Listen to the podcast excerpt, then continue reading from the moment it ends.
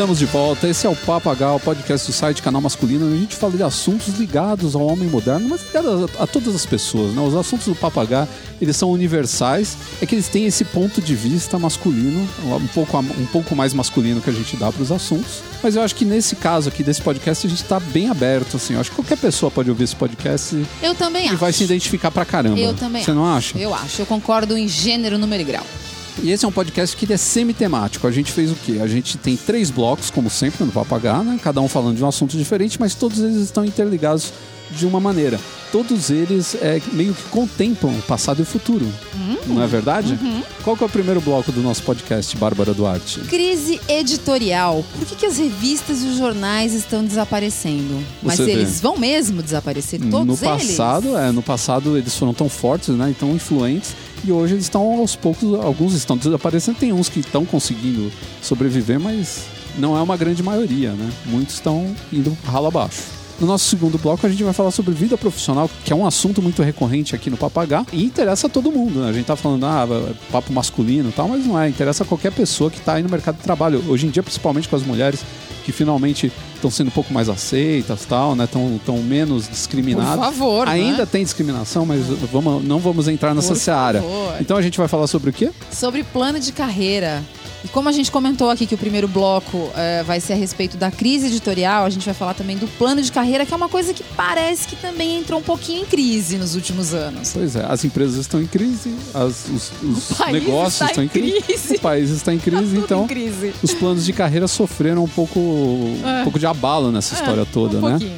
Mas eles continuam aí, né? As, os formatos das empresas mudaram também, né? O que é importante é notar e o que tira um pouco o plano de carreira da- dos trilhos, né? Porque Uhum. empresas menores e tudo mais, formadas por...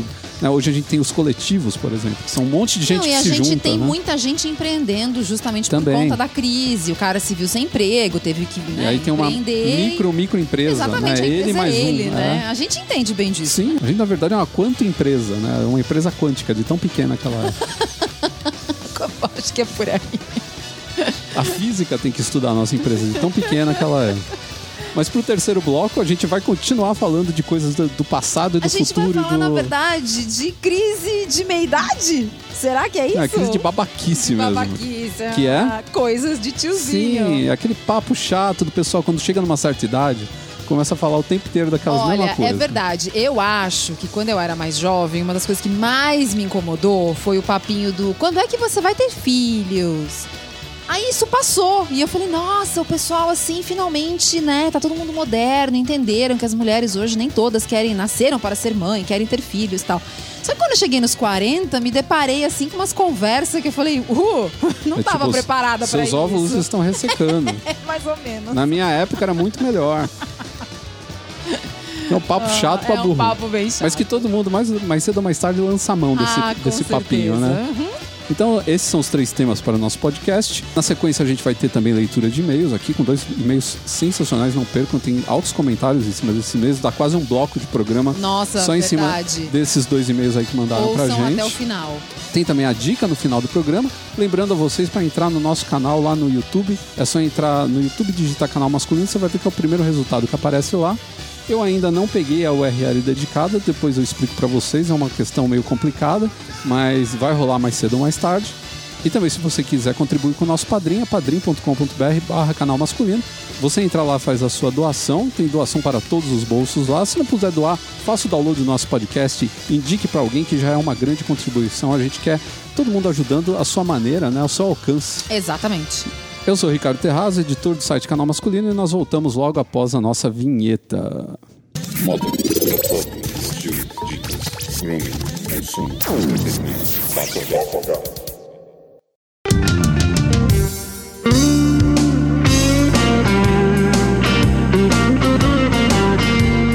os últimos tempos não têm sido fáceis para o mercado editorial brasileiro, aliás, para o mercado editorial mundial, né?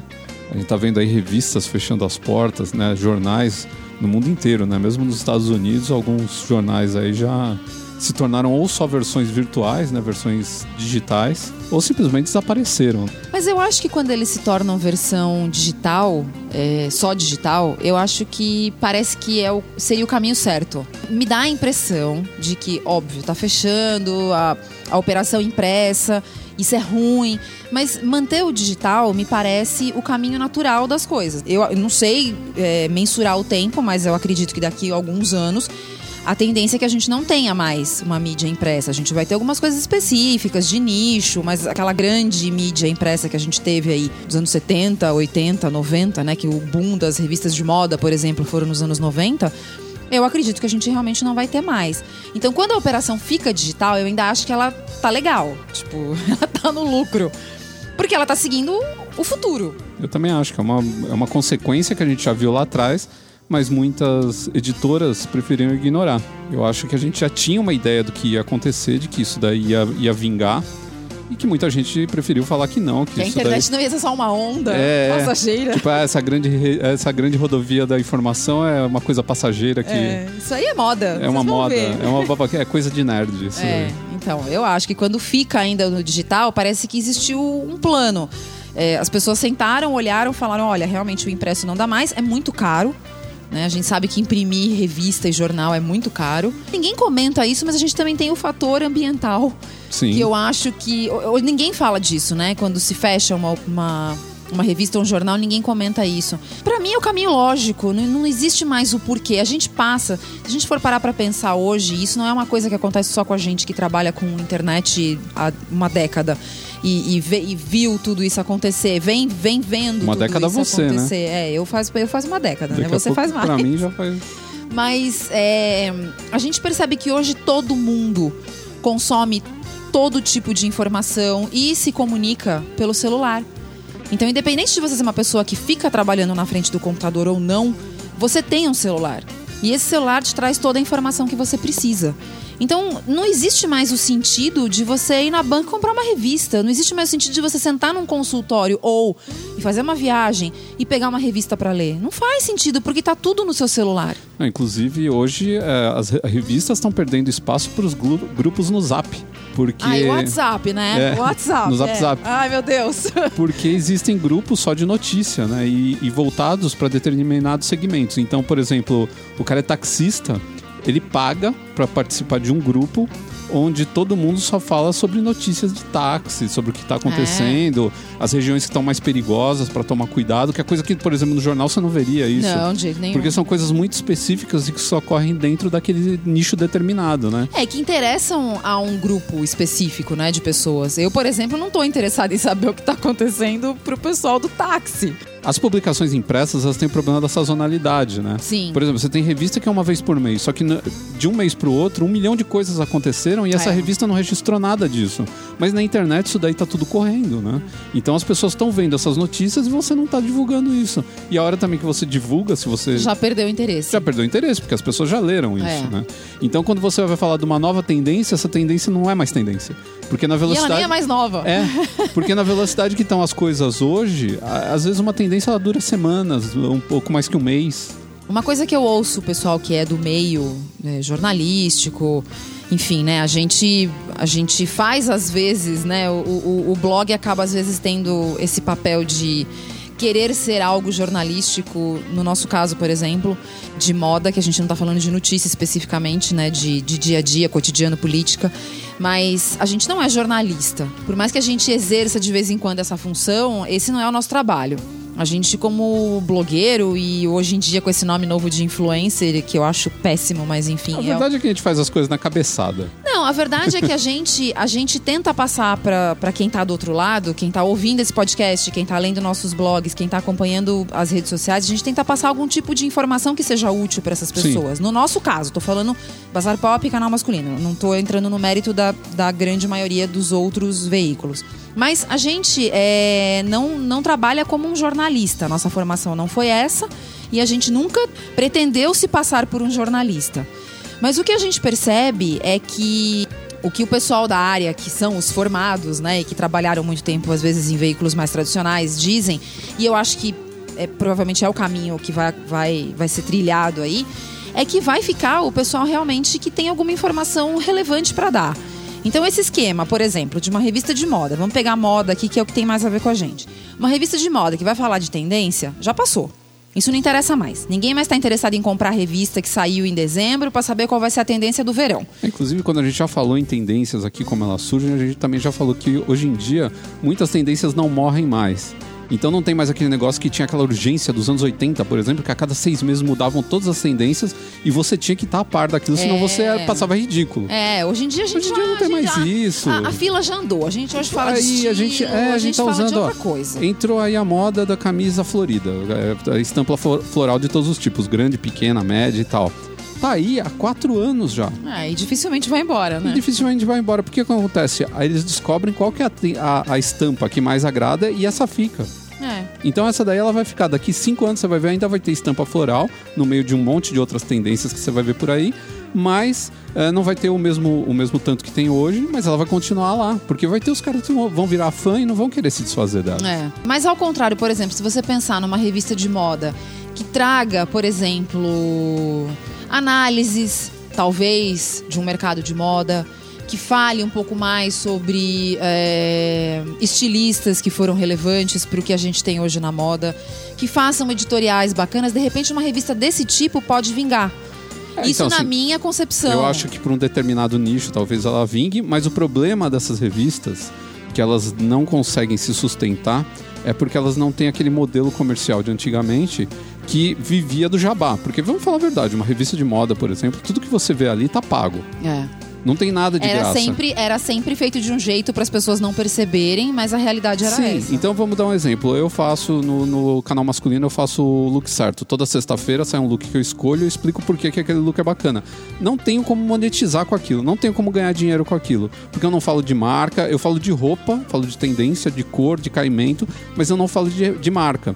As revistas, elas viviam do- de uma maneira completamente diferente. Elas pegavam uma peça de uma marca específica, sabiam que aquela, aquela marca queria transformar aquela peça numa, numa tendência ou numa peça desejo, iam lá, tomavam uma grana do cara e colocavam o cara na, na capa da revista, ou na página dupla central, alguma coisa assim. Eu acho que um dos grandes problemas hoje em dia é que eles não sabem, eles não têm um plano de como ganhar dinheiro com o mundo novo, com a, a nova ordem mundial. É. Entendeu? Se não for assim, tomando dinheiro das marcas e não, não vendendo revista, eles não têm uma outra maneira de fazer, sei lá, anúncio ou ações de marketing, alguma coisa que vá fazer com que isso reverta dinheiro para É, eles. eu acho que o modelo antigo, o modelo que ainda existe em uma outra revista que está resistindo bravamente aí, é um modelo que acabou. É um modelo que não existe mais, ele não funciona mais. Quem ainda está fazendo isso, isso ainda são as que existem, mas cedo ou mais tarde vão fechar as portas. É triste, mas é realidade. Porque são operações caras, tudo era inflado. Era muita gente, era muita, muita burocracia para se chegar num resultado muito simples. Coisas que não existe, não existe essa necessidade. Sim, hoje você tem blogs que tem mais conteúdo do que as revistas. Exatamente. Você fala, pô, um cara sozinho, ele tá fazendo um post por dia. Aí o cara paga um, um jornalista pro cara fazer um post por mês e às vezes um post não, não, uma matéria por mês e às vezes o cara faz uma matéria ruim ou que não interessa a ninguém. É. Quer dizer, é dinheiro jogado fora. Outro grande problema que a gente já identificava isso lá atrás, quando os blogs começaram e a gente viu isso realmente se concretizar, e hoje mais do que nunca, é a história do, da opinião. O jornalista, ele não tá lá para dar a opinião dele. Isso, isso quando ele não dá a opinião comprada, né? T- Sim, mas na. Os jornalistas vão a odiar grosso- esse bloco desse podcast, Com certeza. Mas a, gente tem que grosso- deixar claro que também nem todos são assim, né? A Não. gente conhece muitos jornalistas. Não, é que a gente sabe que, que era o, o- a forma como É a carruagem andava, É. né? E, e foi o que acabou destruindo a situação. Porque quando os blogs começaram, e aí vamos esquecer os blogs que também foram pagos para falar Ah, bem de sim. produto que é uma porcaria. E eu acho que é, isso acaba ficando na cara porque o leitor não é idiota, o leitor percebe. Uhum. Então, a, a questão da, da, da falta de pessoalidade de uma revista, de um veículo impresso, foi o grande, foi um dos grandes problemas que causou a morte desses veículos. Eu acho que a linguagem também, hoje em dia, das- das- do meio impresso, tá muito defasada e tá muito pasteurizada. É aquela É. coisa do cara que saiu da faculdade, de jornalismo e ele tem que falar daquele jeito. Por exemplo, você vai ver uma entrevista, aí o cara tá falando da entrevista, então ele fala assim: então Fulano abriu seus enormes olhos azuis, não sei o que lá, e exclamou. Quem é que fala isso? Não, eu, ach, eu achava legal na- na- nas, nas revistas de moda que era sempre aquela coisa, ai, o must have do inverno. É, quem é que fala essas Gente, coisas? a gente não tem mais must have há muito tempo. É, então. Sabe, as pessoas não se importam. É uma linguagem que foi passando o tempo, passando. E continua mesmo. Você pegar uma revista dos anos 80 e você vê, por exemplo, a Veja, as páginas amarelas da Veja, lá que é a entrevista principal deles. E se você pegar de hoje, a linguagem ela tá muitíssimo parecida. Tirando coisas coloquiais que foram colocadas ali no meio, né? Uma, um pouco mais de gíria, alguma coisa para tentar dar uma inovada na, na linguagem, ou tentar pelo menos deixar ela mais atual. De resto é essa coisa, sabe? Aquela- aquelas, entrevi- aquelas matérias que o jornalista começa assim, tipo, acordei de manhã. Aí você fala, meu, o cara vai contar toda a epopeia dele até ele te- ter conseguido fazer entrevista com o cara ou a matéria sobre alguma coisa, como se aquilo tivesse sido um- uma missão do, do, do MI6, sabe? Tipo, fazer aquilo tivesse sido a coisa mais difícil do mundo e mais incrível do mundo. Muita gente hoje em dia cria conteúdo. Então o cara que cria conteúdo, ele fala, meu, eu sei que isso daí foi o cara pegou, ligou pro fulano, conversou com ele e deu 20 minutos de conversa. Ou se bobear, foi até por e-mail. E hoje em dia eu acho que não faz sentido também você comprar uma revista, porque não é mais uma coisa prática. Como era antigamente. Você fala, ah, que beleza, coloca a revista dentro da bolsa e leva para qualquer lugar. Só que você tá dentro do metrô, você tá de pé, você não consegue ler uma revista. Você É tem que se verdade. segurar. E o jornal? E o jornal, que era É, sujo. Sujo, era tudo errado. Hoje, ele é- hoje o jornal resiste porque existem os pets. E a gente tem que comprar ca... pro cachorro, né? Eu adoro o jornal para pet. Dá a impressão que o meu gato vai ler o Vai jornal, ler o né? jornal, fala, Ele, opa. ah, deixa eu ver a coluna do fulano de tal hoje, o que, que ele falou, né? Aí o cara quer saber uma notícia. Antigamente o que ele tinha. Ele tá dentro do metrô. Tem que descer do metrô, sair na Avenida Paulista, entrar numa banca daquelas gigantes que tinha, que hoje só tem doce né, na banca. Não, tem água, tem chocolate. Tem chocolate, tem outras tem o guia coisas. do tem estudante, azul, é. é. Tem o guia do estudante. Isso, tem essas coisas assim. Mas aí o cara entrava na banca, comprava revista, pagava de novo o, o- né, o, o metrô, e aí ele entrava e ele lia a revista se ele conseguisse sentar, senão ele ia ler só em casa. Hoje o cara tá lá de pé, ele saca do celular dele, entra no site que ele quiser, no próprio Facebook, às vezes tem a notícia lá, ou ele tem um grupo de WhatsApp, mesmo alguma coisa assim, e ele encontra o que ele tá precisando e ele lê na hora, Então, sabe? mas eu acho que o grande chance dessa história toda não é só é, consumir conteúdo de uma forma moderna, que foi isso que você descreveu, Sim. né? Pra mim é uma forma moderna da gente, porque eu fui Atual, né? dos anos 90 e eu era dessa turma aí que trabalhava e estudava, não tinha tempo de ficar em casa, então eu Olha o carregava. papo de tiozinho, nosso terceiro bloco. Tiozinho, total. Então eu carregava é, o jornal, porque eu saía de manhã, não dava tempo de ler o jornal que tinha chegado. Carregava o jornal e sempre uma revista junto. Sim. E aí era aquele esquema. Se eu sentava, eu conseguia ler o jornal. Todo apertado, dobradinho, pequenininho, tal, não sei o que, não sei o que lá. Se eu tinha um pouco mais de espaço, era mai- melhor. E a revista era para as horas mais difíceis de espaço, porque a revista a gente conseguia dobrar ela no meio e ela Sim. ficava mais vertical e tal. Era mais prático. É, era mais prático e não sujava a mão. Então, essa forma que você descreveu, pra mim é uma forma moderna, que é a forma que hoje eu consumo conteúdo. Mas eu acho que o grande chance dessa história toda não é você conseguir cons- consumir um conteúdo só de um jeito moderno, prático, fácil, rápido, ágil, que é o que a gente tem hoje. É a fonte de informação. A fonte de informação hoje é a melhor parte, que isso lá atrás a gente no começo da internet a gente não tinha. Hoje, por exemplo, você quer saber, você vai sair de casa para ir trabalhar, para faculdade, enfim, para onde você for. Você quer saber o que está acontecendo no transporte público, porque você pode se deparar aí com um problema no meio do caminho que vai te atrasar. Você entra no Twitter do metrô, você entra no Twitter, sei Você lá, tá sabendo da CPTM. informação direto da fonte, né? Exatamente. Você tem é, aplicativos de, de- que te mostram em tempo real o que está acontecendo com os ônibus. Então você sabe que ônibus está chegando, que ônibus vai demorar mais. Ah, então vou pegar esse porque eu não gosto muito, mas ele vem mais rápido, eu tô com pressa, eu vou embora, eu, eu economizo um tempo. Ficou tudo tão ágil. E a gente tá falando só de leitura. Jurássico. Então, a gente tá falando só de leitura, mas se você parar pra pensar, hoje é muito mais prático você sintonizar uma rádio no seu celular e ouvir, por exemplo, a CBN e ficar sabendo das notícias do dia do que sentar e ficar abrindo o jornal. Com certeza. É muito mais rápido. Você faz isso no percurso do, do pro trabalho, se você vai de, de fretado. Se você vai de carro, você pode ou- ouvir o rádio também É. enquanto você é, dirige, não tem problema. Pelo menos eu acho que não deve, deve ter problema, né? Vai descobrir que o pessoal da CT não gosta, né? De ouvir rádio? É, Isso eles não, que- podem, eles não podem dar multa na gente. Mas eu sei que é, essas coisas, você vê o próprio rádio, que já teve por uma, uma- um período de baixa, até aí tá conseguindo se manter. Nos Estados Unidos, é, existem jornais que estão se mantendo com assinatura. O que, que eles estão fazendo? Eles estão criando conteúdo exclusivo, Uhum. eles estão criando vídeo, eles estão criando outros formatos que estão. Você vê um monte de gente tá apelando pro podcast. Olha nós aqui no ano do Oh, podcast. finalmente chegamos no ano do CBN tem podcast. Pois é. A- a- a- O o, Estadão. G1, o G1 tá- tá- tá- começou o podcast deles também. A Globo começou a fazer podcast.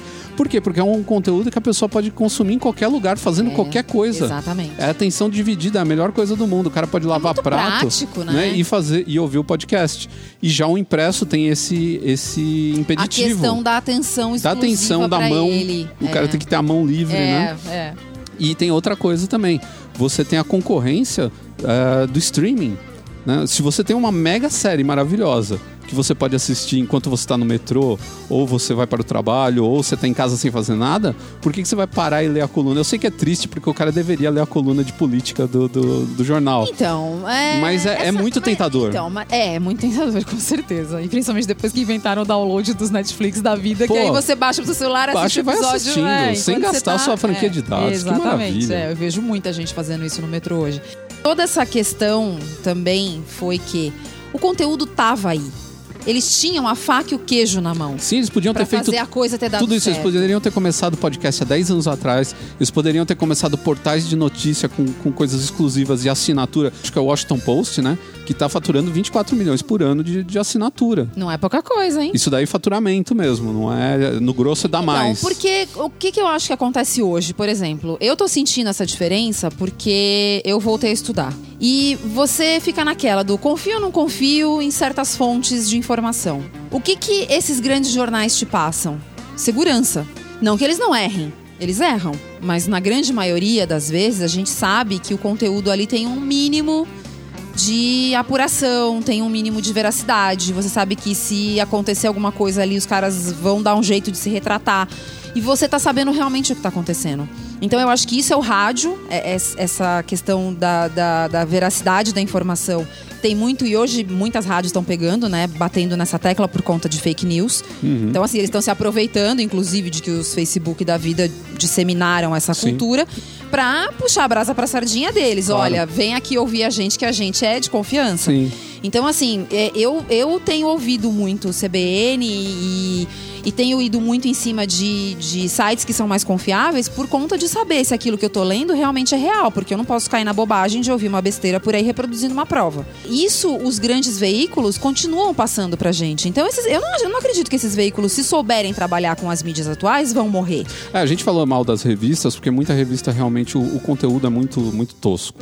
Mas existem revistas com conteúdo bem aprofundado, jornais também. Aí de- de- deixando de lado a temática política, porque aí sempre um pende mais para um lado ou mais para o outro. É. Mas você tem aí é, pessoas que checam fonte, você tem o jornalismo bem feito com, com matérias aprofundadas, né? Com entrevistas, com acesso a pessoas que, por exemplo, um blogueiro pequeno às vezes não tem acesso a um fulano que é um, um escritor ou é um político foda, porque o cara tem todo um esquema em volta dele que não deixa você chegar lá. Mas se você é um jornalista, o jornal te dá essa, essa oportunidade, né? Pelo tamanho dele, pela visibilidade que ele tem. Ah, é a credencial que o cara tem. É a né? credencial. Então Ele isso é muito ele bacana. Também faz jus ao nome dele. É, né? o que a gente lamenta não é o, o conteúdo do jornal. É, algumas coisas realmente não estão muito boas, eles tinham que atualizar, mas eu acho que não é lamentar isso, é lamentar eles não terem sabido fazer um formato que se adaptasse aos, aos novos tempos. É. A nova mídia, a É, cabeça das a- pessoas de a- hoje em A dia. editora Abril, ela foi um case de falência fenomenal, assim, de um jeito muito negativo, porque ninguém até hoje entendeu o que, que aconteceu ali. Porque, poxa, os caras foram durante décadas o que havia no mercado editorial. Eles eram um poderio gigantesco, Sim, com nomes, eram a- títulos muito importantes. eles eram a Globo do- dos impressos. né? Exatamente. E assim, tudo passava por eles, as principais revistas que a gente cresceu lendo eram Sim, deles. E eles tinham outros negócios, né? Ainda tem alguns outros negócios que não tem a ver com, com essa parte de publicação de revista e tal. E os caras viram a internet chegar, eles participaram de alguns movimentos. Eles tinham a MTV, que, poxa, a MTV foi o, o, o- os primórdios do YouTube. A gente que pegou o começo da, da MTV era o que a gente tinha de informação, de música. E era uma época que a molecada gostava muito disso. A molecada não era tão viciada no, no- em jogar Assassin's Creed que nem eles são hoje, Sim. né? Eles gostavam mais de música naquela época. E, poxa, os caras viram todas as ondas passarem, os caras aproveitaram muitas Não, delas, mas MTV eles deixaram as coisas morrer. A MTV é um bom exemplo, porque eles pararam de passar música, né? Chegou uma hora que não tinha mais programa de música na MTV, que era É que até- foi quando eu desliguei a Isso, MTV. que é ridículo, né? É music television que não tem mais música. E hoje você vê o YouTube aí, sendo que música é grande parte do conteúdo que é, que é reproduzido é música. Tanto que Pois eles é. têm lá canais de música, eles têm lá o Vivo, o Vevo, sei lá como é que fala o nome daquela, do, do- Eu daquela plataforma. Né, Eles têm tudo voltado pra música, inclusive eles estudam até você conseguir baixar só som, pra quem quer só ouvir a música. Então você tem a opção de baixar só o som, não tem que baixar o vídeo. né? Então você quer, sei lá, ficar trabalhando com música ambiente, você deixa lá um playlist de um cara e vai tocando só o som dele, não precisa ter, ter o vídeo rolando. Hum. Porque uma das coisas que atrapalham o YouTube hoje é que pra você assistir qualquer coisa no YouTube, você tem que estar vendo a tela. Sim. Se você desligar a tela, Sim. você desliga o YouTube. Isso é um problema pra mim, por exemplo, É. tipo quando eu tô na rua. Então você tem que ter uma tela sempre Por isso que eu reproduzindo. quase não uso o YouTube na então, rua. Então eles querem que você tenha essa opção para você usar o YouTube como se ele fosse um, um Spotify, por exemplo. Hum. né? Então olha como esses caras eles estão se adaptando e eles estão toda hora pegando um pedacinho do- do- de, de um nicho ali e, e se alimentando dele, fazendo dinheiro com isso, enquanto o mercado editorial não, ele parou naquilo e ele só olhava para si mesmo. É. Ele não olhava para os lados e falava, pô, tem cara ganhando. Não, a primeira vez que eles olharam para os lados, vamos fazer nossos jornalistas terem blogs. Aí o blog era a mesma coisa que o cara escrevia no jornal ou no- na Só que revista. no blog. Só que no blog. É. E tinha de todo jeito um editor acima dele que falava assim: ó, isso aqui você não pode falar. Então, não eu adianta acho nada. que essa parte que você falou agora é importante. A gente percebeu durante esses anos todos, até porque a gente foi parceiro da Editora Abril durante alguns anos, isso há um bom tempo lá atrás, com aquele portal feminino que é o M de Mulher. Na época a gente fornecia conteúdo para eles, que na verdade era o conteúdo do nosso blog, mesmo que eles puxavam algumas matérias e colocavam lá em destaque. A gente percebeu ali que existia um problema sério de uma linguagem que o jornalista era treinado e o cérebro dele só pensava daquele jeito. Eu não sei o que, que acontece, o que, que acontecia ali. Talvez quem é da área entenda por que, que isso acontecia. Mas o cara realmente ele não conseguia se desligar no momento que ele escrevia o blog dele do formato que era a revista. Então ele só mudava o meio. De revista, É, mas- ele passava pro blog. Sim. Mas a coisa era a mesma, a forma de, de passar o conteúdo era o mesmo. E não é isso mais, que não era mais isso que as pessoas queriam ler. As pessoas querem a impressão de quem elas estão lendo, seguindo, enfim. Elas querem saber o que aquela pessoa pensa, porque de alguma forma elas se identificam com aquela pessoa. Sim. Aquela pessoa traz alguma informação útil pra elas, ou enfim, elas gostam, sei lá, da cara da pessoa, não sei. Apesar da gente tá- ter falado, né, que mesmo os blogueiros recebem dinheiro pra falar das coisas, eles sabem que se você encontrar um cara que tem uma certa idoneidade, você pode confiar no cara e seguir ele que o cara não vai te decepcionar. Tem muito cara por aí, pô, que eu leio há anos e eu sei que se o cara fala que o produto X é bom, ou se ele indica alguma coisa, ele tá fazendo aquilo de coração, ele não tá fazendo isso porque ele é um malandro. E ele quer me enrolar. aí é que tá, né? Enquanto você, como uma revista, um jornal, qualquer veículo, você não tem uma cara, você pode fazer propaganda de qualquer coisa. Quando você é a sua cara, é o seu nome, é a sua marca que tá ali, por mais que você precise de dinheiro para pagar as contas, que todo mundo tem conta para pagar, você precisa fazer com que aquela marca se identifique com você. Se aquilo não se identifica com você, você fala: não, peraí, não vou fazer. Porque isso aqui não é o que eu acredito. As pessoas que me seguem, que me leem há muito tempo, sabem que eu não sou assim.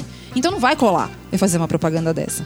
Então o cara pensa duas vezes antes de aceitar. E isso não acontecia com as revistas. Então você via, assim, as coisas mais absurdas, né? E outra coisa também, eu acho que ficou meio. Tudo ficou meio velho, né? A gente tá num- numa época de discurso de aceitação, de todo tipo de aceitação, de aceitação do homossexual, do trans, alguma coisa, do, do, do gênero, do, Do negro, da do mulher, gordo, do, índio. todo do- mundo que é minoria, Todo mundo que é aspas. minoria, e na verdade eu acho que hoje em dia basicamente tudo é uma minoria, É. porque em algum momento você sofre preconceito de algum lado. É, a gente tem esse discurso de aceitação. E eu acho que as revistas sempre é, bateram muito na tecla do padrão.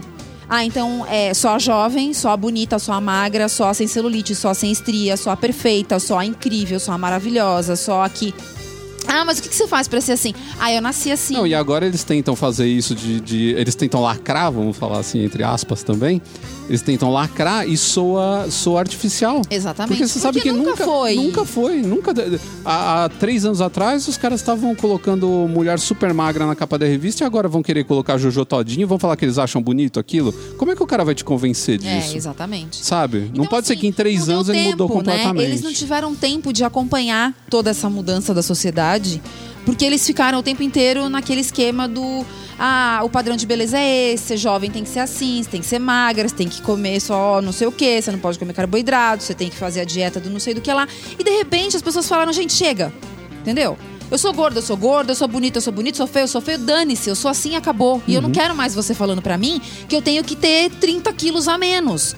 É, o que é E a hoje. revista não acompanhou, né? É, hoje o que as Não pessoas deu. querem, elas não querem não ser elas, elas querem ser a versão, a melhor versão delas mesmas. É, a gente não é perfeito, Né? né? Então é tipo assim, eu vou ser gordinho, mas sei lá, eu vou ser um gordinho arrumado, eu vou ser um gordinho com cabelo bacana, eu vou ser, né? Então é, não é você mudar completamente, você se tornar outra pessoa, você sacrificar. Ainda existe, né, o, o- esses padrões para algumas pessoas, mas a, a maioria das pessoas está começando a se soltar disso e viver do jeito que ela é, só que tentar ser uma versão melhor de si É. e mesmo. aí a revista não, não, Não não se identifica, porque É. você abre e fala, uh, eu não sou esse cara, eu não tenho o meu six-pack aqui, entendeu? É, então, eu acho que o que pode acontecer agora, já falando um pouco do futuro, pessoas que são dessas gerações mais novas, né? O pessoal já. A gente já tá falando de, de millennial, mas daqui a pouco não se fala mais de millennial também, porque eles já estão Não, entrando na é. casa dos 30, né? Já estão ficando velhos também, E agora, é, e agora tem o, o pessoal da geração Z, né? E talvez esse pessoal aí, alguém dê um, um, um lampejo aí de, de sabedoria e o cara fala, vou montar uma revista diferente, com uma distribuição de um jeito diferente aí, vamos criar outras maneiras de ganhar dinheiro em cima disso daí e vamos fazer o, o- o mercado editorial dar uma levantada. Isso pode acontecer, eu acho que, que pode rolar sim. Ah, eu também acho que sim, até porque vem uma, uma- uma- um pessoal com uma cabeça já diferente, já renovada, já livre daqueles dinossauros lá do passado. E você vê, alguns nichos ainda estão sobrevivendo. O mercado de luxo, por exemplo, as revistas de luxo, elas estão aí, porque elas sabem como elas têm que trabalhar, qual é o, o público que elas têm que atingir, e elas são muito isentas, assim, de certo ponto. Por exemplo, elas não falam de política, elas não falam de... de- É. Então, é, soci- é, coisas sociais, né? Elas Tem uma só so- falam de coisas legais. Elas falam que de é produtos, O carrão, elas é a viagem incrível. São vitrines, é a né? Elas- comida boa. Isso, elas são vitrines, elas são catálogos. Então o cara entra lá, ele sabe que ele vai entrar lá pra consumir alguma coisa ou pra saber o que consumir, né? É, pra ficar sabendo o que tá rolando. Então eles conseguem sobreviver. A gente vê as revistas de luxo indo cada vez mais pra frente. Por outro lado, uma revista que antes era considerada semi de luxo, assim, porque tinha na, na casa de, de pobre, mas tinha na casa de rico também, consultório médico e tudo mais. Era Caras, ela tá sendo sabotada pelos próprios caras que. ó, a Caras está sendo sabotada pelos próprios caras É. que faziam parte do conteúdo da revista. Exatamente. Porque hoje Porque você- as celebs hoje todas têm o seu canal. Tem o seu canal, o cara tá no Instagram. Você quer saber onde que o fulano tava nadando lá? Você quer ver uma foto do fulano bonitão nadando de sunga é, na, em na Grécia? Tem a foto no próprio Instagram Não deles. precisa comprar Não caras. precisa comprar cara. Você É. quer fu- ver a fulaninha lá que pagou peitinho não sei aonde? Ela mesma tira a foto dela pagando peitinho. É a mesma coisa que aconteceu com a Playboy. É. Pra que você vai comprar uma Playboy? Você entra lá no, no perfil da fulana lá, que é toda gostosa. Ah, tá de biquíni se- 24 horas por dia. É, então, a coisa perdeu o, o- o seu propósito. Essa foi a questão.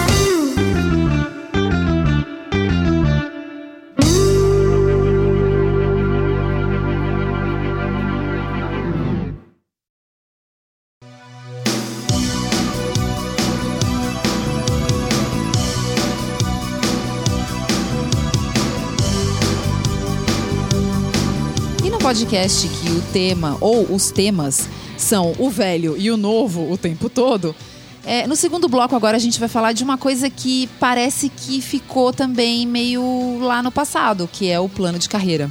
Então, diria que ficou no passado. O que acontece com o plano de Ele ainda carreira. existe? Existe. Hoje ele é muito mais presente em empresas muito grandes. Eu acho que as empresas médias e as empresas pequenas hoje não fazem mais questão nenhuma de ter um plano de carreira, né? Tá tudo muito horizontalizado. E isso daí eu acho que não é uma boa coisa porque você não sabe mais para onde ir, então fica aquela dança das cadeiras, né? Você fica trocando de emprego o tempo todo, porque você chega no emprego, você ganha lá, sei lá, 5 mil reais, você sabe que você vai ganhar 5 mil reais nos próximos não sei quantos anos. Poxa, se ainda ganhasse os cinco, É. hein? Tava bom. É nem isso, né? Mas isso daí é um problema. E antigamente se falava muito em plano de carreira porque era uma coisa muito sedutora. A empresa ter plano de carreira é legal. Você senta a bunda lá, é cara, e daqui, legal. daqui Você cinco fala- anos você pode ser um gerente, um diretor, alguma coisa, ter uma, o seu salário pode ter duplicado. Então, mas isso foi uma coisa que eu senti comigo. Meu segundo emprego, é, emprego mesmo, assim, daqueles que eu ia lá todo dia, não era trabalhar com evento e coisas desse tipo, era num escritório de advocacia familiar. Qual era a minha expectativa em me tornar, por exemplo, advogada sênior dentro de um escritório desse? Não, nenhuma. É nenhum. Então você sabe que você entrou na pior posição possível, porque na época eu ainda era recém-formada, já não era tão recém, mas era ainda novidade na minha vida a formatura. Então você pensa assim, poxa, estou aqui trabalhando em condições não das melhores, estou ganhando mal, mas estou começando. Tá, mas para onde eu vou daqui? Então eu já entrei lá procurando emprego em outro lugar. Isso É, o que acontece hoje. Isso é péssimo. Isso é, É- péssimo pro, pro empregador. E pro isso empregado. É péssimo, péssimo pro empregado, porque isso não, não vai levar ninguém a lugar nenhum, nenhum dos dois lados. Eu não vou dar o melhor de mim naquele emprego que eu tô, porque eu sei que o dia que aparecer algo melhor, eu vou pular fora. Você sabe que você nunca vai ser recompensada pelo seu esforço. Exatamente. E o cara nunca vai ter o meu melhor trabalho, justamente porque eu não tô nem aí pra ele. Então, quer dizer, é, é horrível, é uma situação muito ruim e eu acho que justamente o plano de carreira, seja ele num maior ou menor nível, ele acaba sendo importante por isso, porque a pessoa entra ali e fala: bom, se eu me esforçar, eu posso chegar a tal cargo. Se eu me esforçar um pouco mais, eu posso subir mais um pouco. E aí, a partir do momento que você começa a levar isso tudo a sério, você começa a enxergar a sua carreira de uma forma diferente. E você vai enxergar também a forma como você vai se apresentar numa outra empresa o dia que você, de repente, resolver procurar emprego em outro lugar. Você vai querer mostrar um currículo legal. É, então, esse é um dos problemas de você trabalhar numa empresa que não tem plano de carreira. Você entra, por exemplo, numa empresa como designer sênior. Qual que é aspiração do cara que é o designer sênior? Ser um diretor de arte. Se você entra como de- designer pleno, é se tornar um designer sênior.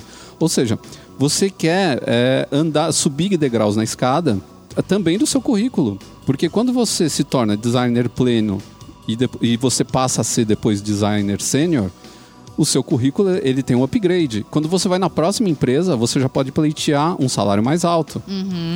Se você entrar numa empresa onde todo mundo é só pleno e não existe o sênior, não existe diretor de arte, não existe diretor de não sei o que, não, não tem nada acima, você sabe que você vai ficar naquela empresa durante o tempo que for e você nunca vai conseguir pleitear um salário maior em outra empresa, a não ser que os caras estejam desesperados precisando de alguém com seu perfil e queiram te tirar daquela empresa de qualquer jeito. Aí os caras Vamos combinar que são Mas- fatores que precisam, né, assim, é uma conjunção astral. Exato, mas o problema é que um, nesse caso o cara não vai te oferecer um cargo com um salário que seja muito mais alto.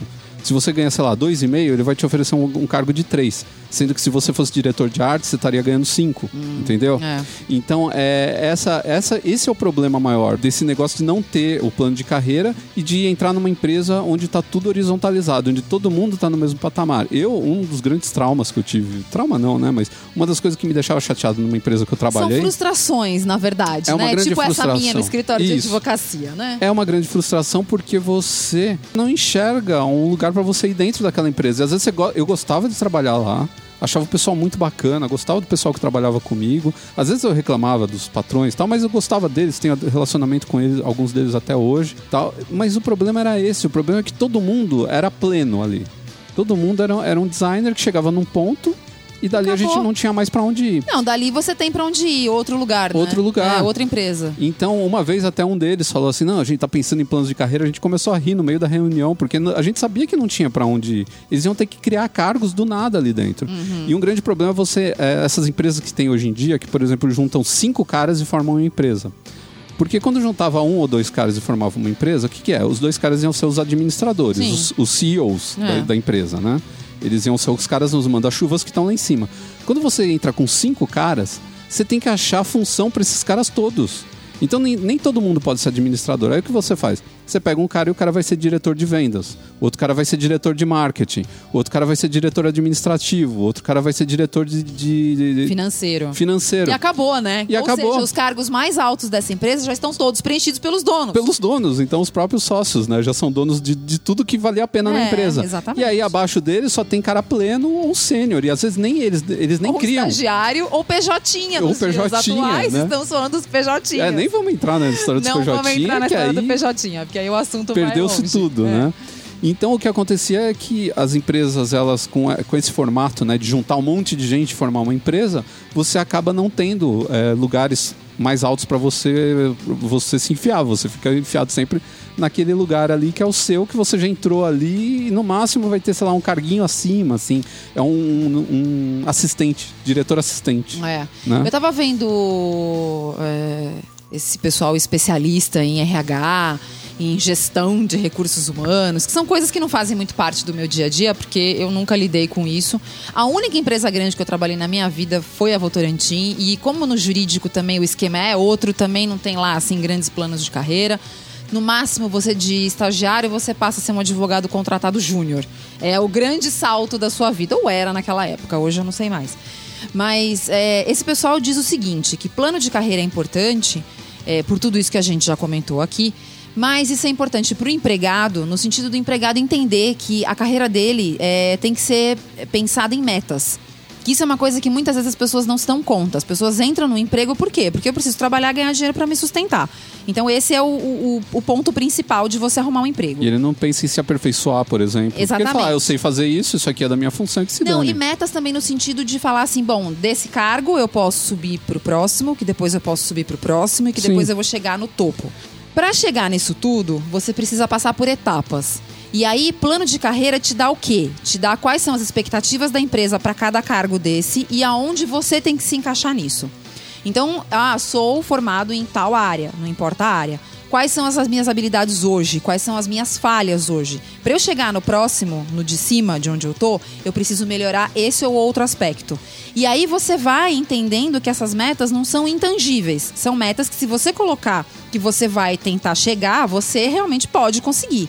E tudo isso vai trazendo, obviamente, benefícios maiores e um salário maior. E aí o que, que eles dizem? Que é, por parte das empresas, as empresas precisam investir também nas pessoas que trabalham com elas.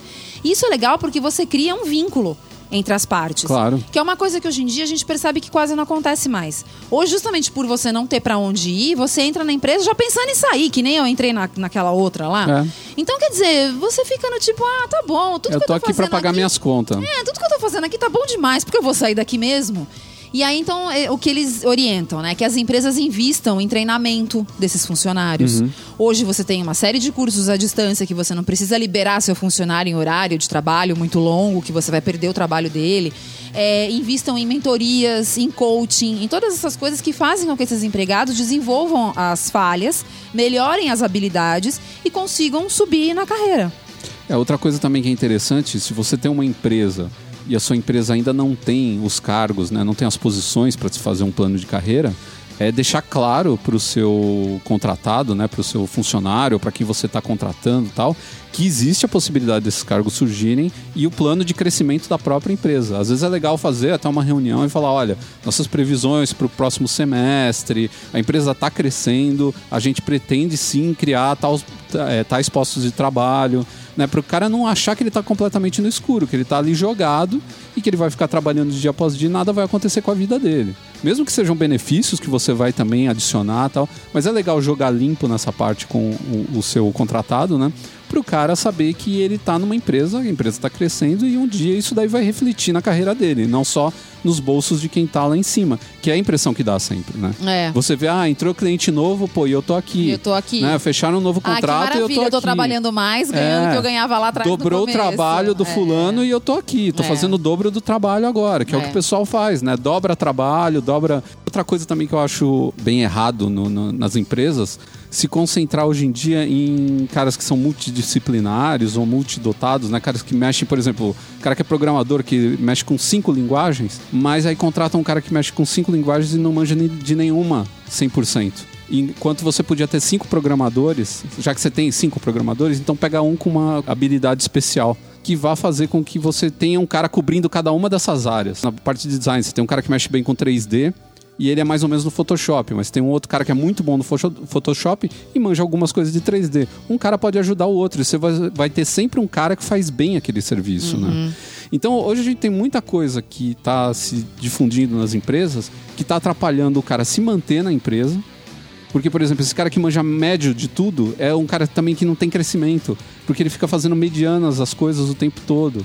Então vai É. lá, paga um curso pro cara, né? Pro cara melhorar. E, isso é outra coisa que eu acho que em termos de carreira é uma coisa que o profissional hoje precisa pensar muito. Porque nesse mundo maluco, eu acho que quanto mais você se especializar hoje em alguma coisa, mais chance de sempre ter emprego você tem.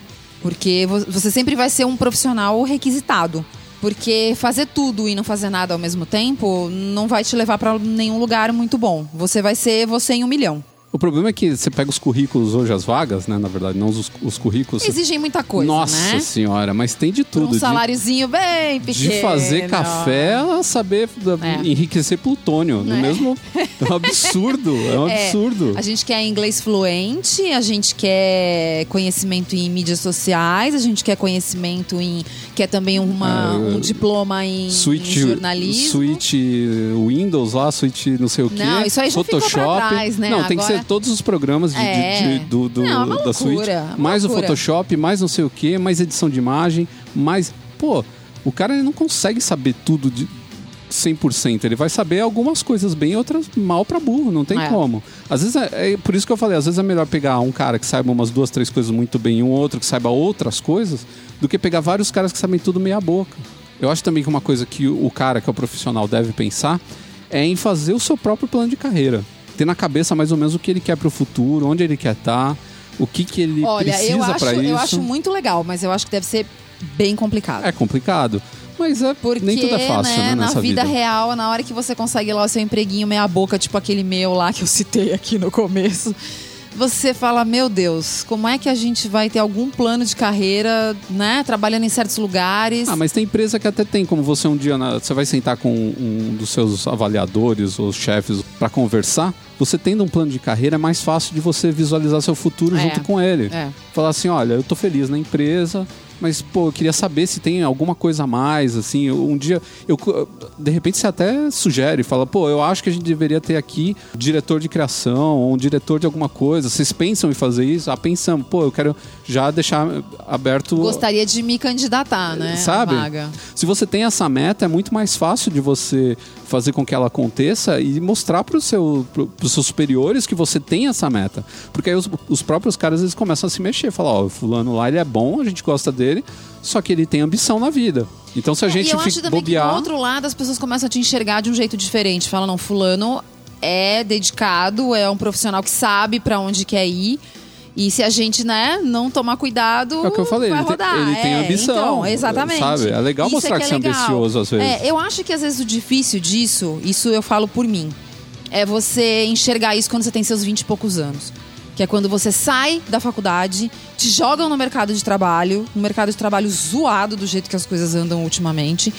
E você precisa trabalhar, porque, né, nem todo mundo nasce rico.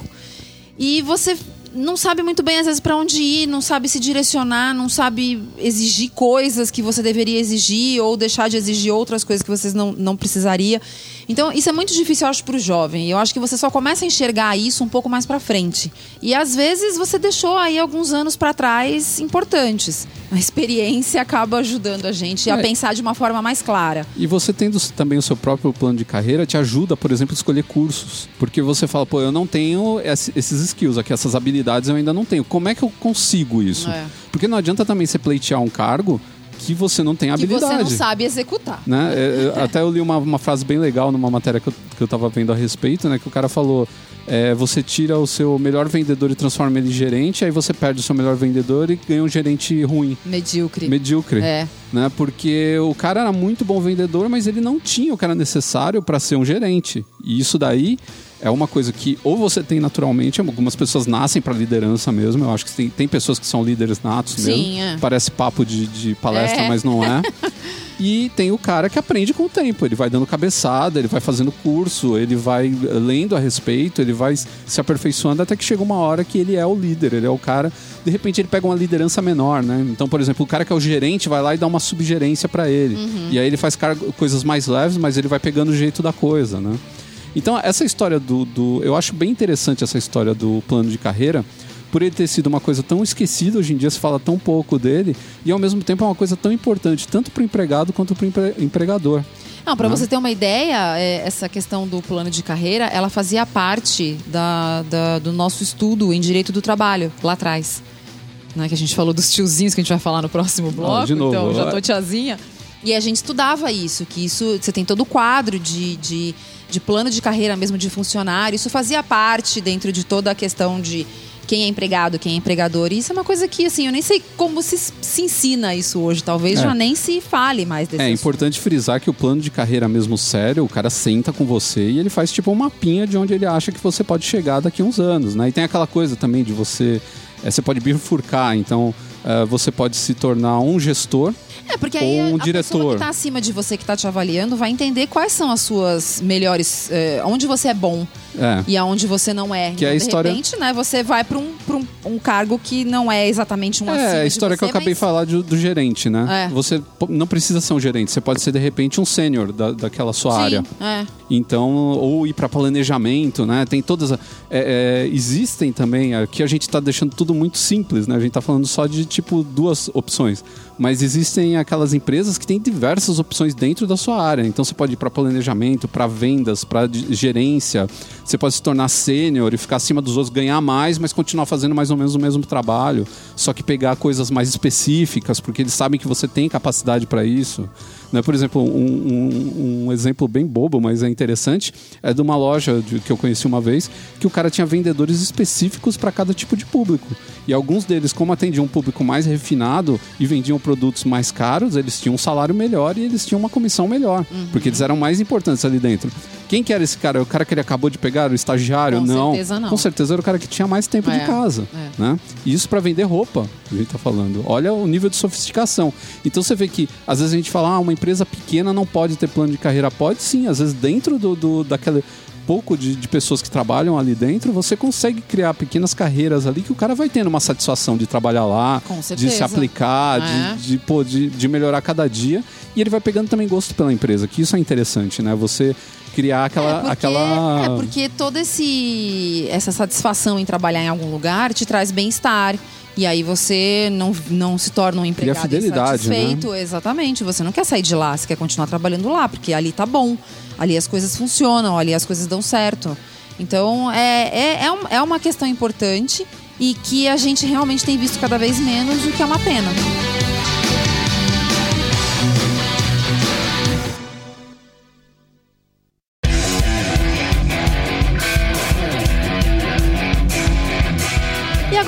Devagar sobre um assunto muito importante. Que é assim, ter experiência, é ser uma pessoa vivida, é ser uma pessoa que sabe do que está falando e que pode dar vários conselhos úteis para quem é mais jovem. Não, na verdade não é nada disso.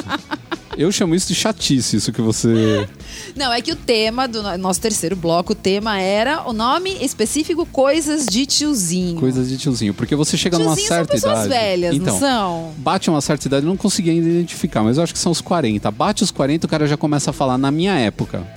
É, eu, eu, não vou mentir que eu já falo Quem isso. fala na minha época, pra mim, já perde, já perde pontos já. Eu preciso parar, então. Não, é muito triste. você, tá, você tá aceitando a velhice numa época que hoje você é um jovem. 40 anos, hoje a pessoa é um jovem. E começa a falar assim, não, na minha época. Porque quando eu era mocinho, É, a questão é a seguinte: a gente começa a ver uma diferença, não é, não é questão de ficar velho.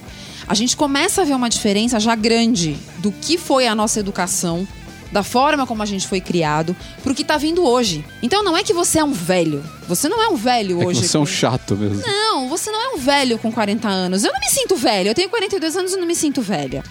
Tanto que eu tô começando tudo de novo. Tô pensando em fazer outra faculdade. Vai ser puxado, vai ser difícil. e Mesmo assim, eu tô afim. Então não é que você é um velho. Ah, estou com dor nas costas, no joelho. Elas também de vez em quando aparecem, mas acho que não é o grande problema. O problema é que você começar a ver a diferença do jovem pra você. Porque já são duas gerações aí passada. Então muita coisa já mudou. De quando você teve os seus 20 e poucos anos, a sua adolescência, pro que é o jovem de hoje e o cara de 20 e poucos anos hoje. Então é aí que você entra com a história do na minha época, porque realmente na sua época era diferente do que é hoje. Não é que você é um velho que você tá querendo só encher o saco. É você tá fazendo uma constatação. Era diferente. Você não tá me convencendo, é chato mesmo. Eu tô quase saindo de um grupo. Eu tô num, num grupo que era. Grupo pe- de tiozinhos, Não, é isso? é um grupo. Então, aí, olha o que aconteceu. Eu tô num grupo que é o grupo do pessoal que estudou comigo no meio dos anos 80 pro final dos anos 80. Hum, Na sua época. Na minha época. E o que que acontece? De um tempo pra cá, é só aquelas coisas tipo foto de, de caderno de enquete, Ah, sim. de camiseta Sim, assinada, porque na sim. época o pessoal tinha a mania de, de assinar a camiseta no final do ano. Acho que até hoje tem isso. Outro dia eu vi um. um Mas você tá falando isso de meio de comentando. anos 80? O pessoal da minha faculdade tá fazendo 20 anos esse ano que a Hum. gente se formou. O pessoal da minha faculdade tá nessa, vão fazer reunião de 20 anos. Putz, eu acho isso muito triste. Eu também porque- acho, porque é uma coisa, dá uma sensação de que, É. nossa, eu envelheci, tô velho, eu tô esperando só a morte. Então vamos se encontrar uma última vez antes da gente é morrer. horrível. Pra gente poder partir horrível. de uma vez por é, todas. Eu não gosto muito dessas coisas. Então, eu, eu acho isso muito triste. No começo é legal, porque, por exemplo, o pessoal colocou foto da época. Eu falei, olha, fulano que eu não via não sei quanto tempo, É, onde tá. Aí você é. descobre onde o cara tá, você vê que o cara tem família, que tá bem. Você fala, pô, que legal, que, que bacana. São pessoas que você gosta, você quer ver bem, né? Mas depois de um tempo. Mas depois de um tempo começa essas coisas. Aí coloca aquelas músicas cagadas dos anos 80 e fala: Ah. "É, essa época é a época boa da música, não sei o É. quê. Eu também gosto da música dos anos 80, mas eu também gosto da música de hoje. Eu não sou desses caras que parou de falar, ah, não se faz mais rock como no- na época tal. Não, eu acho que tem bandas muito boas hoje. O que tem hoje que tá é, diferente, que as pessoas não conseguem entender, é que tá tudo muito mais pulverizado. Uhum. Então, é, nem todo mundo conhece as mesmas bandas, que nem era naquela época. Então o pessoal fala, ah, mas não tem bandas gigantes mais como era a banda X de Bon Jovi nos anos 80. Não tem, porque é muito difícil. Uma banda É, hoje de o rock. modelo da indústria fonográfica era Sim, diferente e as pessoas têm gostos muito específicos hoje em dia. Naquela época. Falei Olha sem lá, querer. naquela época. Não, mas esse é, um, na- é na minha época que eu acho Ah, ruim. na minha É época. Hum. tipo falar minha novela. Eu acho desprezível a gente que fala minha novela. Novela eu não assisto, então dessa eu tô saí ilesa. Não, mas como a minha novela? Eu não entendo isso. Como é a sua novela? Você que tá bancando ela? Só o Netflix tem série, novela, tem de tudo. E a Globo. Então, mas eu, eu acho estranho isso, porque você vê que a pessoa ela não entendeu ainda que hoje não, não existe mais isso. Você não vai ter mais os sucessos do rádio que tocavam 24 horas por dia, porque Não, o mundo as pessoas... mudou demais. É, o próprio rádio ele já não, não funciona mais lá com o top 40, né? Das 40 músicas mais pedidas É. Não, aliás, esse podcast inteiro foi a gente falando sobre o que mudou. Sim. Você teve essa mudança gigante na indústria do- da, da informação. É, ele é temático, de certa Você forma. tem uma, uma mudança gigante que aconteceu na indústria fonográfica, que a gente está dando um exemplo aqui, que na verdade nem teria nada a ver, mas não tem como. Na né? vida profissional, na né? vida Que a gente falou no profissional, segundo bloco. O mundo todo mudou muito rápido. Então, é, eu- o pessoal de carreira clássica tem, acho, uma dificuldade um pouco maior. Eu tô dizendo isso por mim, não, não posso generalizar, mas tô dizendo isso por mim porque é, o pessoal da, da minha área, minha primeira faculdade foi direito. E eu saí fora, eu não, não segui, não continuei, mas ainda tenho contato com algumas pessoas e, assim, é um pessoal realmente meio travado. É complicado para eles entender certas coisas, é difícil para eles absorverem certas informações. Fica mesmo aquela coisa do tiozinho. Tiozinho. Por exemplo, mania de tiozinho. Já- O tema é esse, mania de tiozinho. Fica dando bom dia no WhatsApp. Ah, isso eu não tenho paciência. Não, isso é mania de Nenhuma. tiozinho. Por que se dá bom dia no WhatsApp? pessoa que vai te mandar. Pessoa que vai te mandar uma, uma mensagem no WhatsApp. Em vez da pessoa falar, oi, Ricardo, tudo bem? Eu queria saber, blá blá blá blá blá blá blá, blá. Fala, oi, tudo bem? Aí você tem que responder, oi, tudo bem. É, ele não, acha que ele tá numa conversa telefônica Exatamente, ainda. a pessoa fica naquela do oi, aí você fala, mas oi pra quê? O que, que você quer? É o que que você quer, meu Fala filho? logo, Desembucha. Eu não tenho tempo de ficar aqui, oi, oi. não dá. E ao mesmo tempo eu tenho uma mania de tiozinho, mas eu acho que é uma mania boa, que é falar no telefone ainda. Ah, eu... eu- não tenho o mínimo saco. Não, eu falo no telefone ainda porque é o seguinte: esse negócio de passar um dia inteiro tendo conversa no WhatsApp pra resolver um negócio que você resolveria por telefone em cinco minutos, não dá. Não, aí eu concordo. Não dá. Eu e o Tato, do- da Rede Geek, a gente só conversa por telefone. Às vezes só quando é mensagem rápida. É, E o Tato ainda nem é tão tiozinho que nem a gente. não, hein? não, mas, meu, a gente resolve as coisas em cinco minutos. A É, gente não, fica lá eu concordo. digitando que nem louco durante 10 horas, meu. Concordo com isso, mas a grande verdade é que eu simplesmente aboli o uso do telefone. A única pessoa com quem eu ainda falo no telefone de verdade é a minha avó. Porque ela não consegue entrar no mundo tecnológico. É a única pessoa. De resto, tocou o telefone, eu desligo. Eu não quero nem saber quem é. Eu desligo.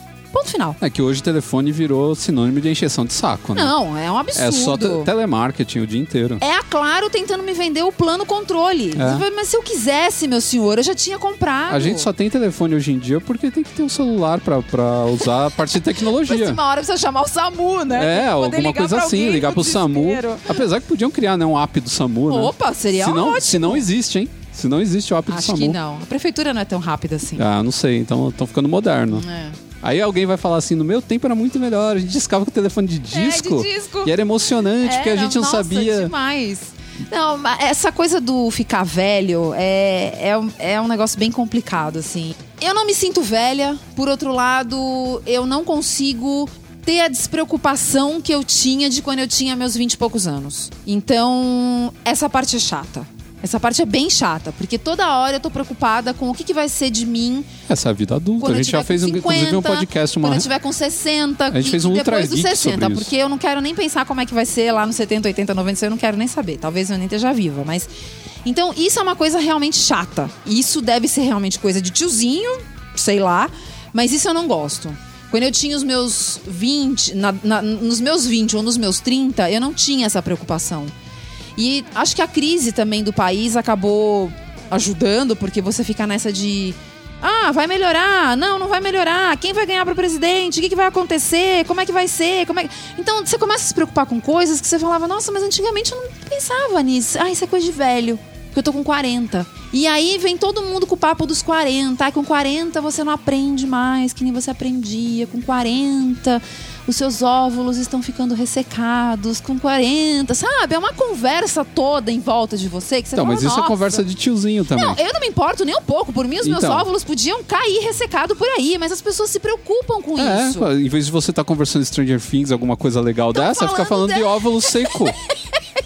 Cara, isso é muito triste. Que Não, vida isso é é essa? triste. Mas não é um assunto que eu puxo, porque eu não tô nem aí pros Então, óvulos. assunto- tem muita gente. que Coisa tá. de tiozinho. E aí começa, mas você já congelou os seus óvulos? Fala, pra Deus quê? me livre. O que eu vou fazer com isso aí congelado? Não, porque se você quiser ter filho aos 50, fala, eu? Se eu não tive filho até agora, eu vou querer ter com 50. Por que diabos, minha gente? Eu acho mal Ah, engraçado não, gente que porque- pergunta pro outro: quem é seu otorrino? Clínico geral bom pra me indicar? Meu, que coisa não, não tenho. deprimente, né? Parece que a pessoa tá às portas da nível. morte. Então, é, é, é todo um conjunto, não é só o jeito que você se sente. Muitas vezes pró- as próprias pessoas que, que vivem em volta de você e que têm a mesma idade que você, ou às vezes um pouco mais velhas, entram nessa conversa.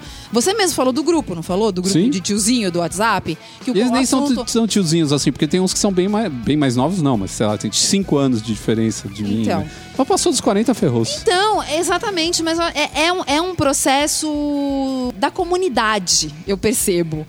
Eu muitas vezes nunca tinha parado pra me fazer certas perguntas que eu vejo as pessoas em volta de mim fazerem. Tipo a história do óvulo. Mas você já Ah. congelou os seus óvulos? Mas é, por que, que eu vou fazer isso? E eu, e eu acho engraçado como as pessoas elas têm uma percepção do passado que é. Ah, é sempre lindo, né? Muito fantasiosa. É lindo. É Outro incrível. dia alguém colocou lá no grupo, colocou assim, ah, porque hoje as gerações, babá, que outra coisa, né? Tem que falar mal das gerações vindouras e, e as atuais. Mas a gente fala mal dos millennials aqui. Não, mas eu falo de então. Sacanagem. Eu gosto de falar de sacanagem, porque eu sei que a gente tem muito ouvinte millennial. Então eu gosto de deixar eles bem. Mas o, o que acontece é o seguinte: os caras ficam falando, que nem, eh, eles estavam comentando, na nossa geração foi criada para ser e não para ter. Mentira! Mentira. Mentira, bando de consumista. Mentira, que isso? Bando de consumista, eu lembro disso até hoje. O pessoal ficava enfiado no shopping o dia inteiro. Não, 70, Viviam- década de 70 e 80. 80 acho que foi a pior de É, todas. de 80 foi a O pior. pessoal era um consumo desgraçado, porque além de tudo a gente teve o problema da, da ditadura que deixou a gente travado. Então a gente não tinha produto nenhum. Quando surgia, quando chegou All Star no Brasil, todo mundo É. queria ter All Star. Não, e eu me lembro muito sapato bem do, do daquela coisa da, da competição do carro. Sim, nossa, era isso uma, era terrível. uma paranoia. Era tipo, eu vou competir com o meu cunhado, vou competir com o meu irmão, vou competir com o vizinho, Sim. vou competir com o meu colega de trabalho. Quem tem o carro mais legal? Minha rua tinha dois vizinhos na minha rua que os caras competiam. Quando um trocava de carro, o outro cara tinha que trocar também. né? E aí vem dizer que a nossa geração é não foi. nada, Ah, é nada, tá que tudo é bonito. bom. Tem gente que acha até a, o- a ditadura bonita hoje em dia, fala, nossa, era tão bom, era, uma segurança. Saudade daquele tempo. Era uma segurança maravilhosa. É, você saía, é. não sabia se ia voltar pra casa. É, então. Inflação galopante, só tinha coisa ruim, não consigo Só lembrar tinha nada. coisa ruim. Não, na verdade é aquela coisa, né? Você sempre olha pra trás e lembra, tem a tendência de lembrar das, Das coisas boas, é. E você esquece as coisas ruins. E muita gente também hoje tá em crise e nunca tinha passado por uma crise, porque o pai era bem de vida. Uhum. Aí quando a pessoa saiu de casa, ela já saiu ou com o pai apoiando, ou saiu numa situação boa, saiu na hora certa. Então hoje o cara pega a crise. Aí o cara fala assim: "Nossa, hoje nós estamos No af- meu tempo É. era bem melhor. nós estamos afundados na merda. Meu pai, eu lembro na, na época da ditadura, meu pai era rico. É. Isso significa que seu pai fazia alguma coisa escusa. que pouca gente era rica nessa época. Não, de repente o pai trabalhou numa empresa bacana, que chegou no Brasil na época e deu vaga de emprego legal, sei lá. Né? Tem Não, um monte os de empregos coisa. nos anos 80 eram mais estáveis. Sim, isso era Você diferente. tinha a história do plano de carreira. Às vezes nem era um plano de carreira, mas você entrava motoboy, que naquela época não era motoboy. Não, tinham coisas interessantes era, era nesse office lado. boy naquela É. época. E você saía, sei lá, o cara Sim, tinha, tinham coisas alguma coisa. interessantes nessa parte profissional. Tinha. Eu acho que era, era bacana.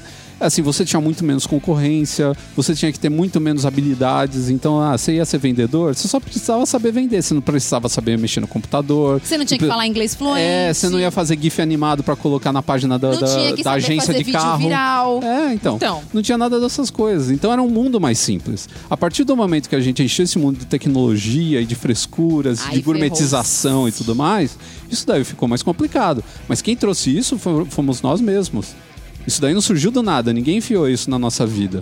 É tipo, você reclama às vezes do preço de uma coisa que aumenta, essa coisa aumenta, eu vou fazer um bloco ainda sobre isso. Às vezes a coisa aumenta por sua causa, por você ficar pagando mais caro em outras coisas. Pois é, mas a gente sabe que a, a modernização, seja ela no sentido de dessa informação toda que a gente tem hoje, da inteligência artificial que vem aí pela frente, tá vindo já, né? Não é que vem, já tá vindo. A gente não tem como barrar nada disso. Essa é a dura realidade. Sim. A gente é estudou tendência. tanto e, e fez tanta coisa pra chegar nisso. E Quando logo chega gente- aí, não quer mais. E logo a gente vai ser trocado por, por robôs e. Então, o- e o que, que é o programas de jeito? computador. O jeito é tentar se preparar e se manter atualizado. É. É. a única coisa que pode te ajudar e que pode nos ajudar e que pode ajudar a humanidade. O resto é, é ficar sonhando com o passado. É, vamos ter que escravizar os robôs, fazer eles trabalharem pra gente, ganhar dinheiro e a gente toma o dinheiro deles. Oh, essa ideia não é má. Que fim horrível pra um podcast, pelo amor de Deus.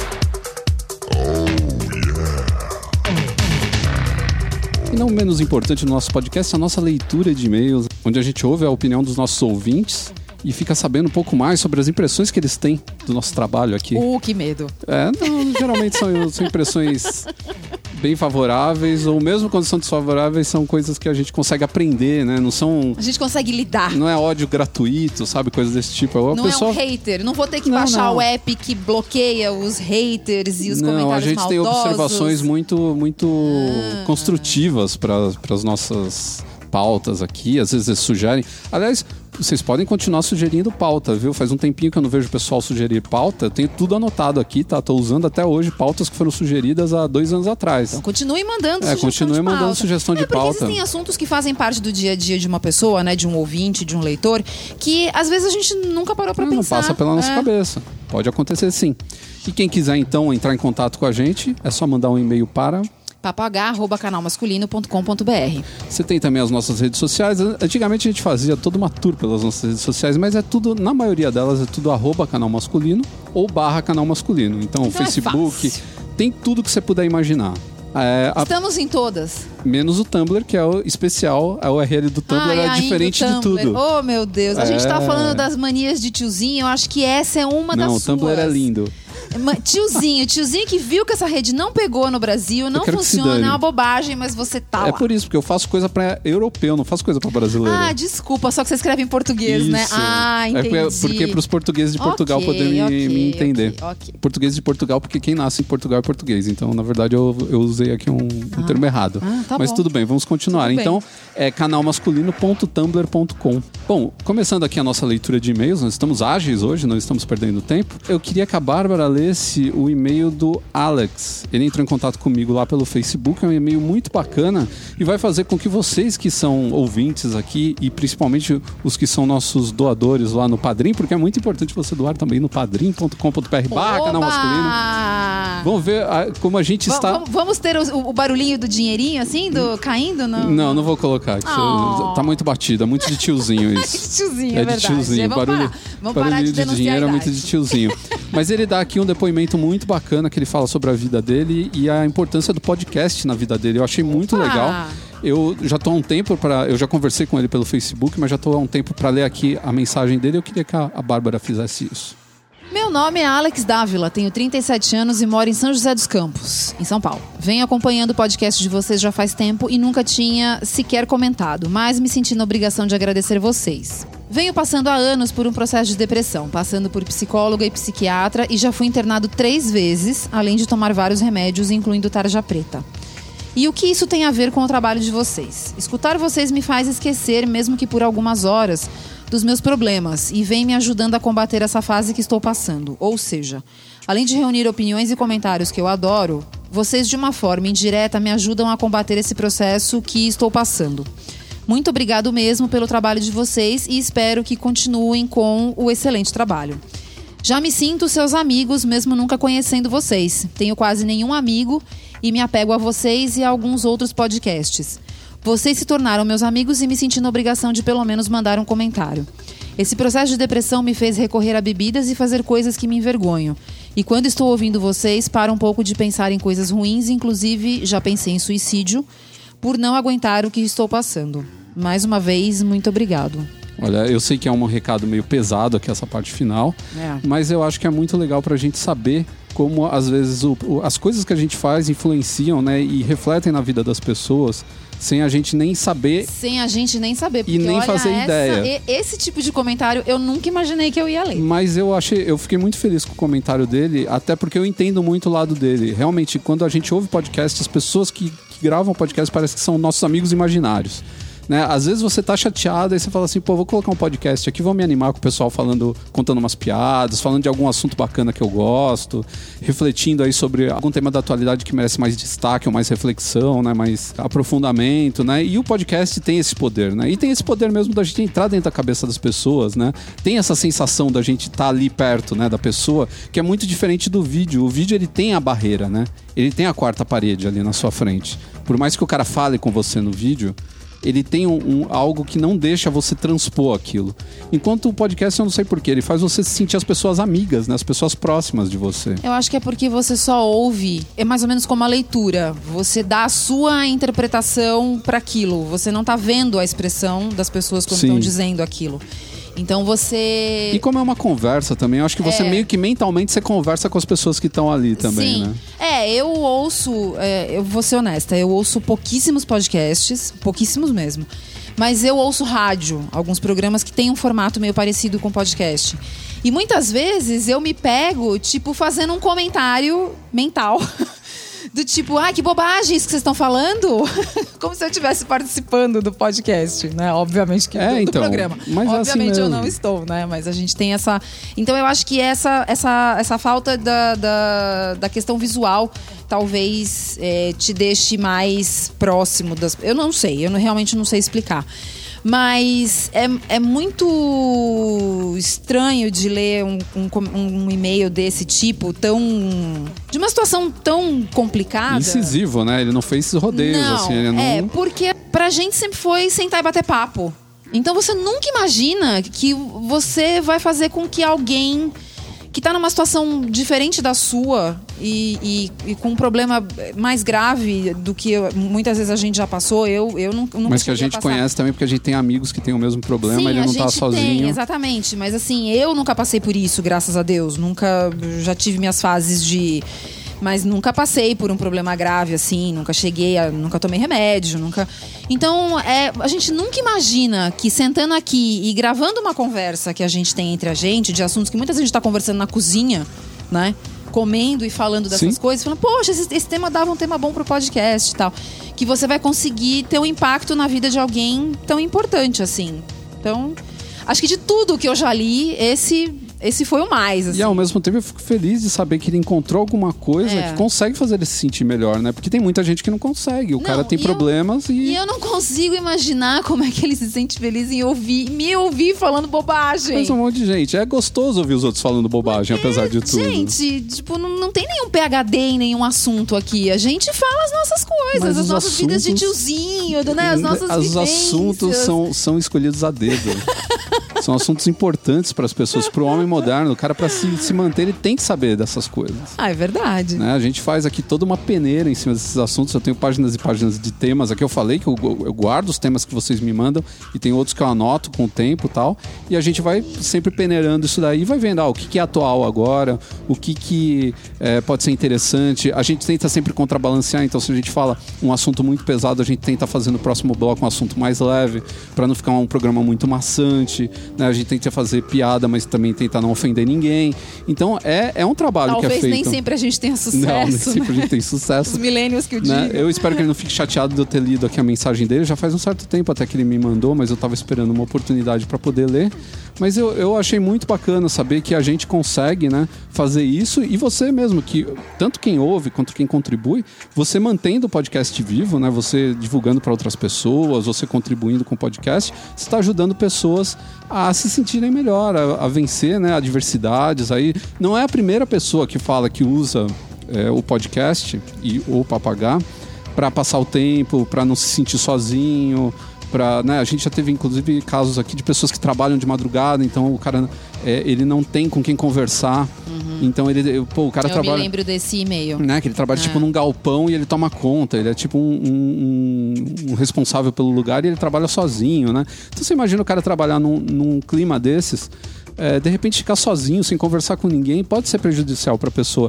E com o podcast ele tem essa coisa mesmo, da gente conversar mesmo com, com o, o ouvinte, né? E depois querer o feedback dele. Por isso que é legal ouvir também esse pessoal que manda o, o e-mail de volta, né? Que responde, que manda a- não só opinião, mas também que dá também palpites de, de temas, né? Que coisas que estão ligadas ao seu dia a dia e que a gente às vezes não, não tem ideia de que poderiam ser valiosos para quem está do outro lado, né?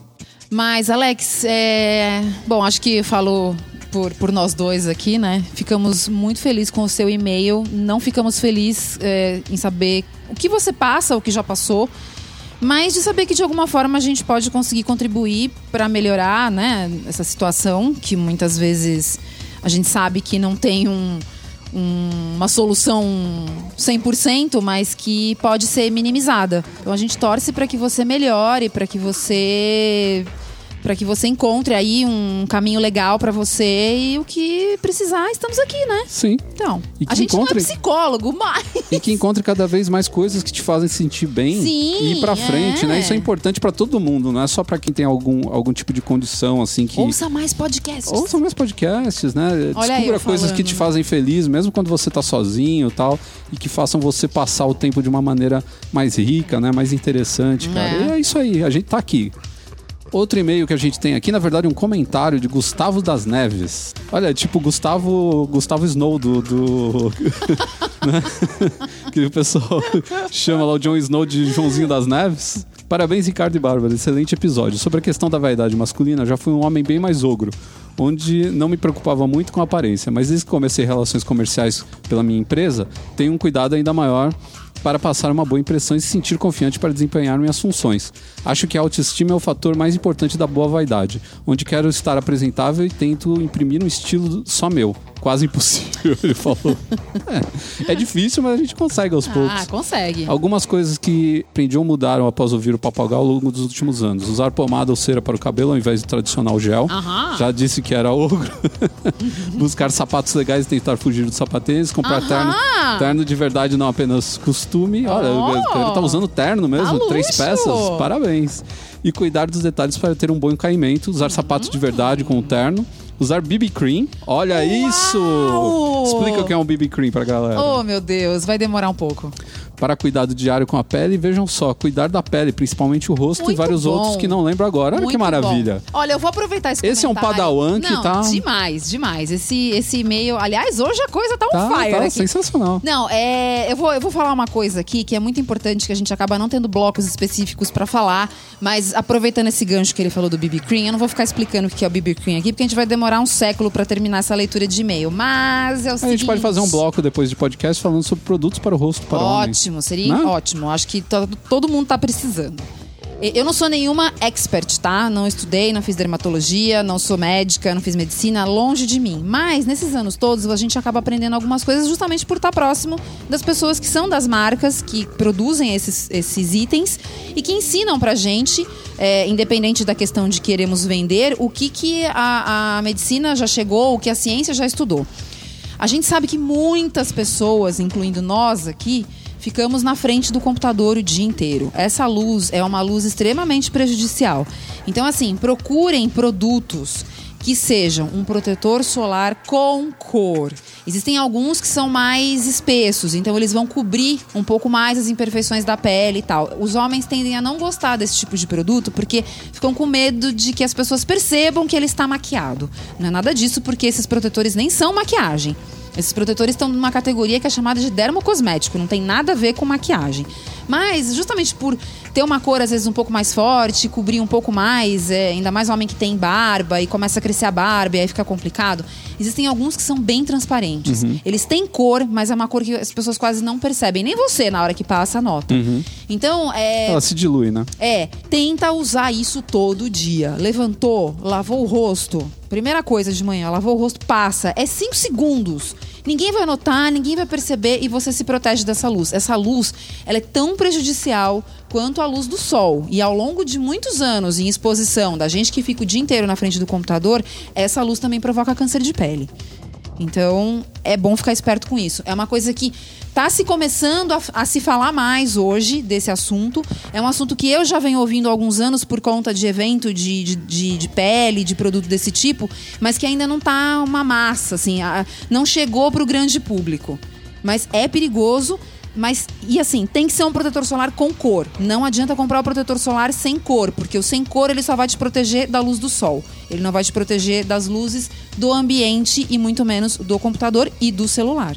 Então aguarde. No próximo programa a gente vai fazer, não no próximo, mas num próximo programa. No não próximo. sei em qual, mas em breve a gente vai fazer um, um bloco só sobre dermocosméticos, que é pra deixar a É, galera aí lá Eu posso atualizada. dar uma ajuda de. de- de Falar alguns produtos falar que podem alguns, ser porque as interessantes. pessoas meio que não sabem nem por onde começar. É, é Mas complicado. é uma coisa bem importante e precisa, todo mundo precisa se conscientizar disso.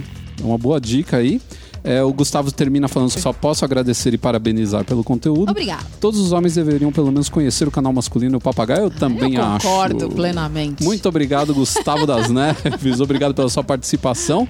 Lembrando também que o nosso canal está no ar no, no YouTube, né? Lembrando as Oh, pessoas de irem lá. do YouTube. dar os seus pode, joinhas Não pode, e- não e pode porque sua- as pessoas precisam se inscrever. Assine então o nosso canal, é, clica lá na sinetinha, no sininho, no, no bagulhetezinho para você No receber as, bagulhetezinho. É as que Você atualizações. indicou bem as pessoas. É, eles sabem o que, que é, é o sininho lá do inferno. Deem joinha lá nos vídeos para eu saber que vocês estão gostando, que tá legal. Se você tem algum assunto que você quer que eu fale a respeito, dá a dica lá também que vai para nossa listinha aqui de temas dos, dos vídeos, assim como no podcast. A gente vai fazendo aqui um banco de temas que a gente vai explorando aos poucos também, né? Porque tem muita coisa, não dá para falar tudo de uma vez.